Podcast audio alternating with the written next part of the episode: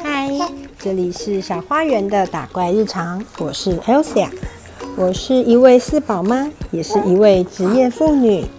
这个频道会分享我在正向教养育儿的真实面相。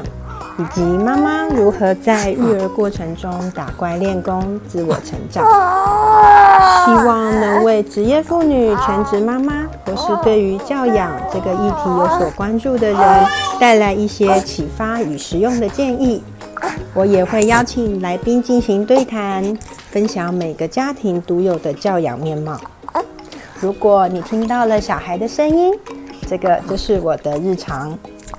节目开始前，欢迎你订阅我的频道，让为了家庭而努力的我们一起闯关打怪吧！欢迎来到小花园的打怪日常，我是 Elsa。你这周过得好吗？今天有 Co-host 全程参与，一起来听我讲故事吧。虽然母亲节已经过去了。但我想和大家聊聊关于妈妈的话题。周杰伦有一首歌叫做《听妈妈的话》。从小到大，我们都听妈妈说了很多话，有些是具体讨论的事项，有些却是碎碎念。有温和的对话，也有充满情绪的对话。听到这里，你可以想想。你曾经和妈妈有过什么对话让你印象深刻呢？我妈妈有三句话对我的影响很大。第一句话是：不管怎样，女生一定要有工作，要有钱。我妈一直是一位职业妇女，她也非常骄傲这件事情。在我出生的年代，还没有两个月的产假和留职停薪这些政策。他最常说的一件事情就是，他是在产台上生产完，就立刻请医生打了退奶针，月子当中找好了保姆，一个月做完月子就回公司上班了。除此之外，她在怀孕七八个月的时候，还挺着个大肚子在路上跑，赶银行三点半关门，引来路人的侧目。这些事情都可以感受到他对于自己工作有着骄傲。而当我怀孕时，第一胎什么也不懂。我主管问我预计什么时候开始请产假，又打算请多久，我很自然的就说了预产期的日子，以及产假休完就会回来上班了。当时我内心的想法是，这样子可以有效的把产假做最好的利用，但是也没有想过，小孩不见得会在预产期这天出生。我的老大意外的提早了两星期出生，我的工作完全没有交接给同事，只能在月子中心里继续完成。当时月中的护理师们。看到我几乎是早上九点就坐在桌子前面开始打电脑，直到下午五点。他们常劝我要多躺多休息，但是这个时候我觉得自己的身体很好啊，而且我又还可以继续工作，这样不是很完美吗？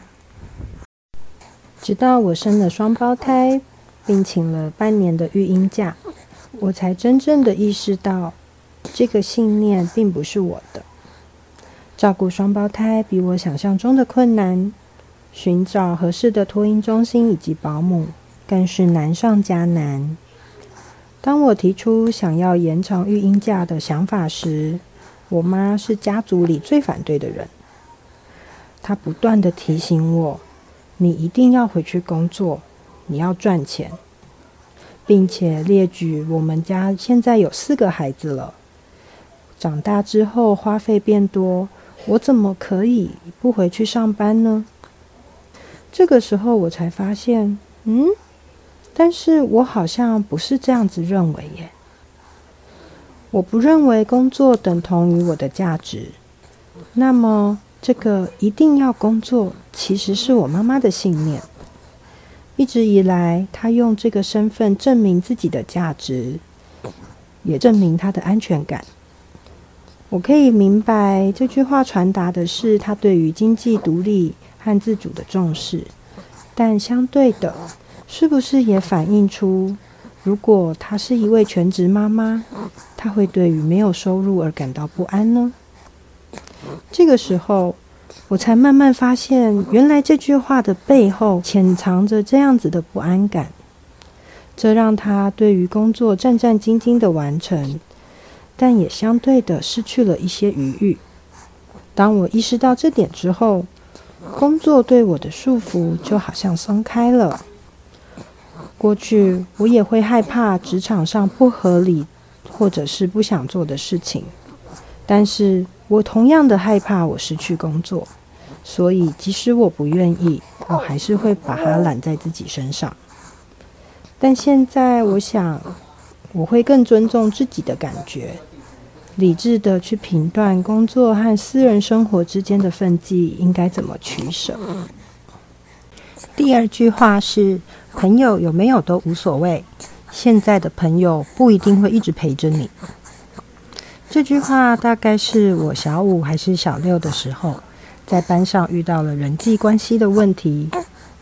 虽然我的学业成绩不错，老师也蛮喜欢我的，但是同才之间的困扰，却真的让我很不舒服。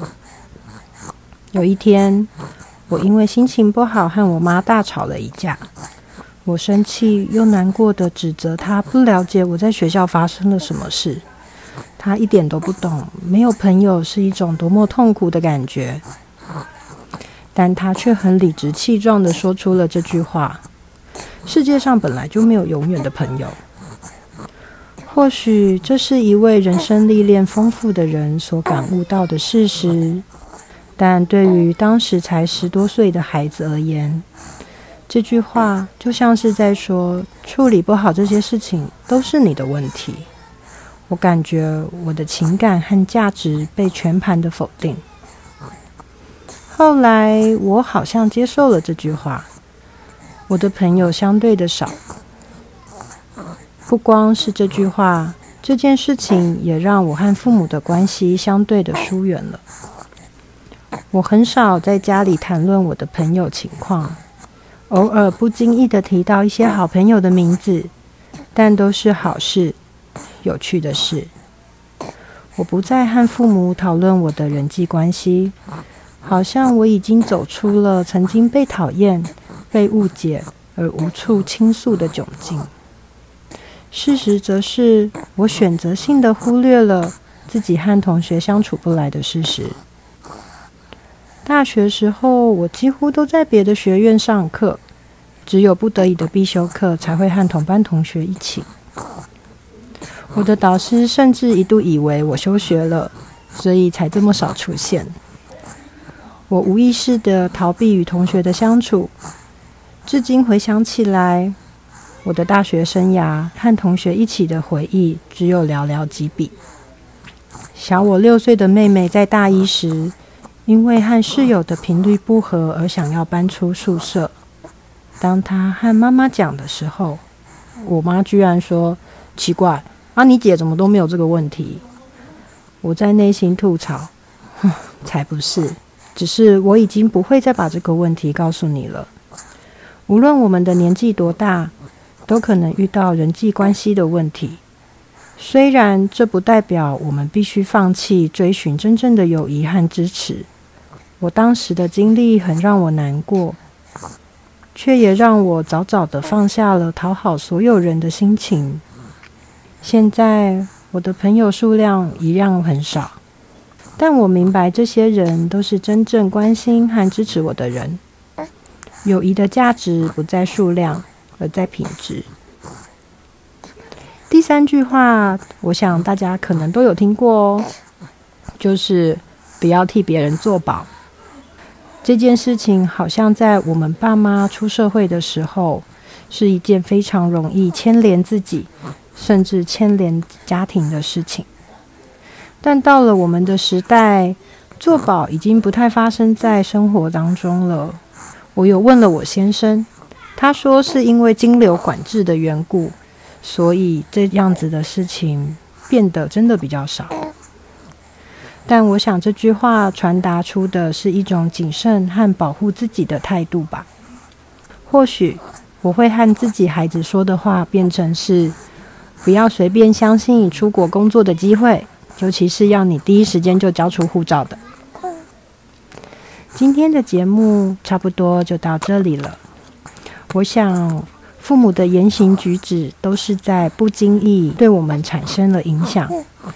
我自己有了孩子之后，有时候也会患得患失、动辄得咎的检讨我的行为和我所说的话。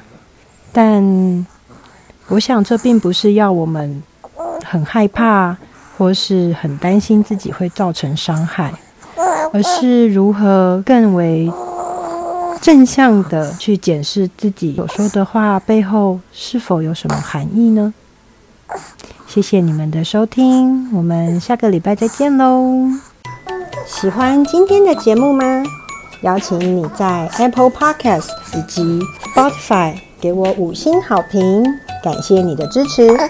如果你有什么想听的主题，或是对于内容有任何感想，欢迎使用电子信箱与我联络，让我知道。以上资讯都会在节目资讯栏中附有连结。